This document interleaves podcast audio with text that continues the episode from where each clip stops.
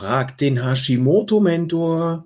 Herzlich willkommen zu dieser neuen Folge von Frag den Hashimoto-Mentor. Ihr stellt mir Fragen, sowohl in meiner Facebook-Gruppe als auch hier auf Instagram. Und diese werden dann sowohl live auf Instagram als auch auf dem Podcast, auf dem Hashimoto-Podcast beantwortet.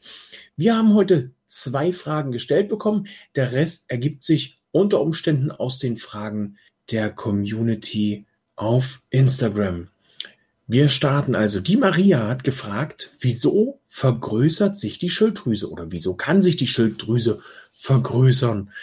Dazu gibt's verschiedene Möglichkeiten. Eine Ursache kann sein die sogenannten Goitrogene. Das sind also Lebensmittel, die wirken goitrogen, das heißt, ähm, die vergrößern hier deine Schilddrüse. Dazu zählt man unter anderem Kohl, Kohlsorten wie Brokkoli, Blumenkohl, Grünkohl, also alles, was irgendwie mit Kohl zu tun hat, steht im Verdacht dazu. Es gibt da noch einige andere, aber hauptsächlich sind es die Kohlsorten, Weißkohl, Rotkohl, die hier im Verdacht stehen, ähm, dafür zu sorgen, dass die Schilddrüse sich vergrößert. Ich persönlich bin da so ein bisschen gespaltener Meinung, ähm, weil einerseits müsstest du meiner Meinung nach Unmengen davon essen, also palettenweise, und das jeden Tag, um hier eine Reaktion der Schilddrüse hervorzurufen. Das kann natürlich auch von Mensch zu Mensch unterschiedlich sein, so eine Reaktion. Der eine geht am Kohl vorbei und kriegt schon, äh, merkt schon, dass die Schilddrüse äh, anschwillt, dass man so einen Hals bekommt. Und bei dem anderen dauert das dann halt ein wenig länger. Ähm, die zweite Ursache kann sein, dass du einen Jodmangel hast. Und der Jodmangel führt dann im Umkehrschluss dazu, weil Jod dafür sorgt, dass die Schilddrüse sich nicht vergrößert. Wenn du aber zu wenig Jod in deiner Ernährung und in deinem Körper hast, dann kann das dazu führen, dass die Schilddrüse wächst. Also die Betonung liegt auf kann. Das muss nicht. Das ist gerade auch so wie beim Kohl. Man äh, erinnert, vielleicht erinnerst, nee, wahrscheinlich erinnerst du dich nicht, aber deine Oma oder deine Uroma, die haben unter Umständen einen etwas dickeren Hals, weil es dazu Zeiten rund um den, rund um die Kriege, rund um den Zweiten Weltkrieg, da gab es überwiegend Kohl. Also haben die älteren Herrschaften auch alle irgendwie so einen recht geschwollenen Hals, ähm, weil halt hier die Schilddrüse angewachsen ist. Man, man kriegt so einen Struma, nennt sich das. Ähm, und das ist also hier ein, ein, ähm, ja, ein Kropf, so sagt man umgangssprachlich. Und das kann durch Jodmangel entstehen. Jodmangel kannst du allerdings auch einfacher erkennen. Das habe ich vor ein paar Wochen mit der Femi Kerkhoff im Interview in meiner Facebook-Gruppe mit Hashimoto und Schilddrüsenunterfunktion voll Energie und Leistung festgestellt, indem du mal deine Ellenbogen checkst, ob die rau sind. Sind die sehr rau? Bei mir geht's, glaube ich. Ähm, dann hast du einen Jodmangel. Die Deutsche Gesellschaft für Ernährung, die schlägt uns vor, dass wir so circa 200 Mikrogramm Jod täglich zu uns nehmen sollten. Dazu muss ich sagen, kann ruhig mehr sein. Das solltest du allerdings nur erhöhen oder mehr nehmen, wenn du das vorher gecheckt hast oder vielleicht mit deinem Arzt oder einem Profi darüber gesprochen hast. Also es gibt da ähm, Heilpraktiker, die sich darauf spezialisiert haben, die da auch eine Aussage zu treffen dürfen. Ich als Fachberater für ganzheitliche Gesundheit, ich dürfte es nicht. Ich würde hier aus meinem Erfahrungsschatz ähm, schöpfen und ähm, würde dich hier aber ganz klar an Femi Kerkhoff oder auch an die Kira Kaufmann über, überweisen, äh, an die beiden verweisen. So, denn die sind da definitiv, äh, die, die, die Kira ist da die, die Expertin schlechthin, was das angeht, rund um Jod. Wie du einen Jodmangel erkennst, habe ich auch mit der Kira besprochen. Das Interview findest du auf meinem YouTube-Kanal. Das haben wir Anfang letzten Jahres gedreht.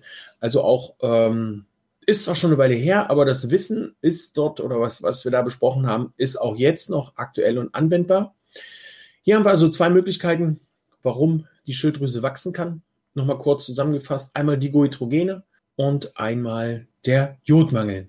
Ernährst du dich wieder jodreicher ähm, oder ernährst du dich jodreich oder nicht jodarm, so, dann hast du hier natürlich auch ähm, den Vorteil, dass die Schilddrüse auch ähm, gut versorgt ist. Denn das Erste, was am Jod abgezapft wird, geht direkt in die Schilddrüse.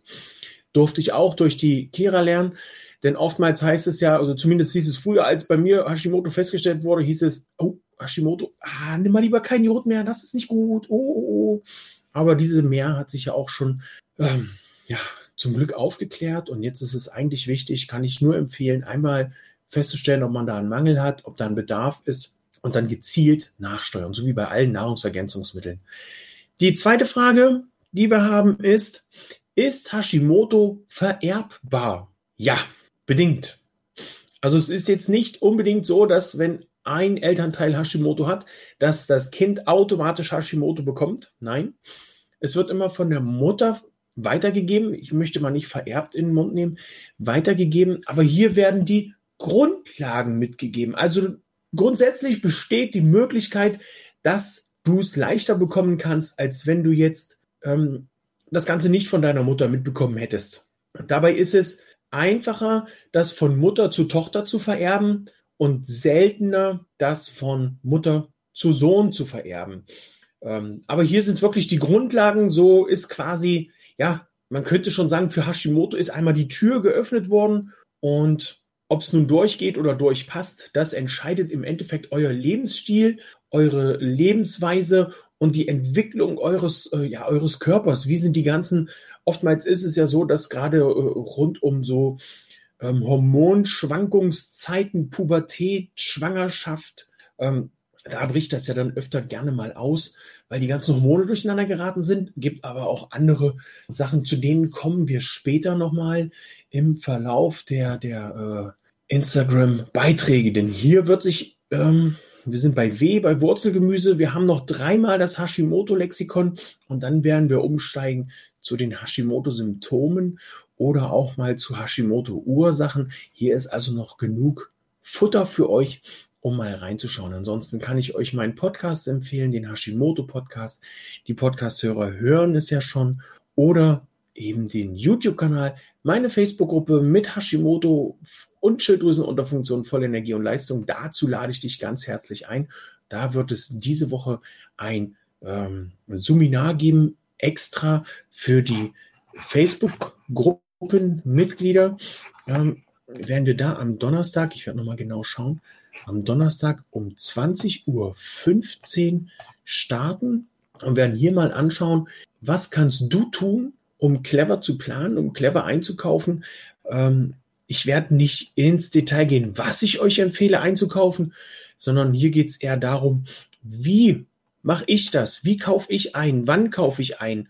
Ähm, wie plane ich das Ganze? Äh, clever planen und einkaufen. Was habe ich im Vorratsschrank oder im Vorratsraum stehen? Was kühle ich? Was nehme ich überhaupt als, als in den Tiefkühler rein? Ähm, was wird frisch gekauft und so weiter? Da gehe ich am Donnerstag ein. Da drauf gehe ich am Donnerstag ein. Wenn du also mit dabei sein willst, dann ab in die Gruppe mit dir, wenn du noch nicht in der Gruppe bist. Dort wird es ähm, heute Nachmittag spätestens morgen eine Veranstaltung geben. Da kannst du dich dann einladen oder ich lade dich ein, du kannst zusagen, dann kannst du da mitmachen. Es wird von dieser Veranstaltung keine kostenlose Aufzeichnung geben. Wir zeichnen zwar auf, aber das wird dann anderweitig verwertet, ähm, sodass ich hier nur jedem empfehlen kann, an dieser Veranstaltung am Donnerstag jetzt am 10. Dezember um 20.15 Uhr dabei zu sein. Jetzt sage ich erstmal Tschüss, ciao, ciao und wir sehen uns und hören uns in den nächsten Tagen. Tschüss!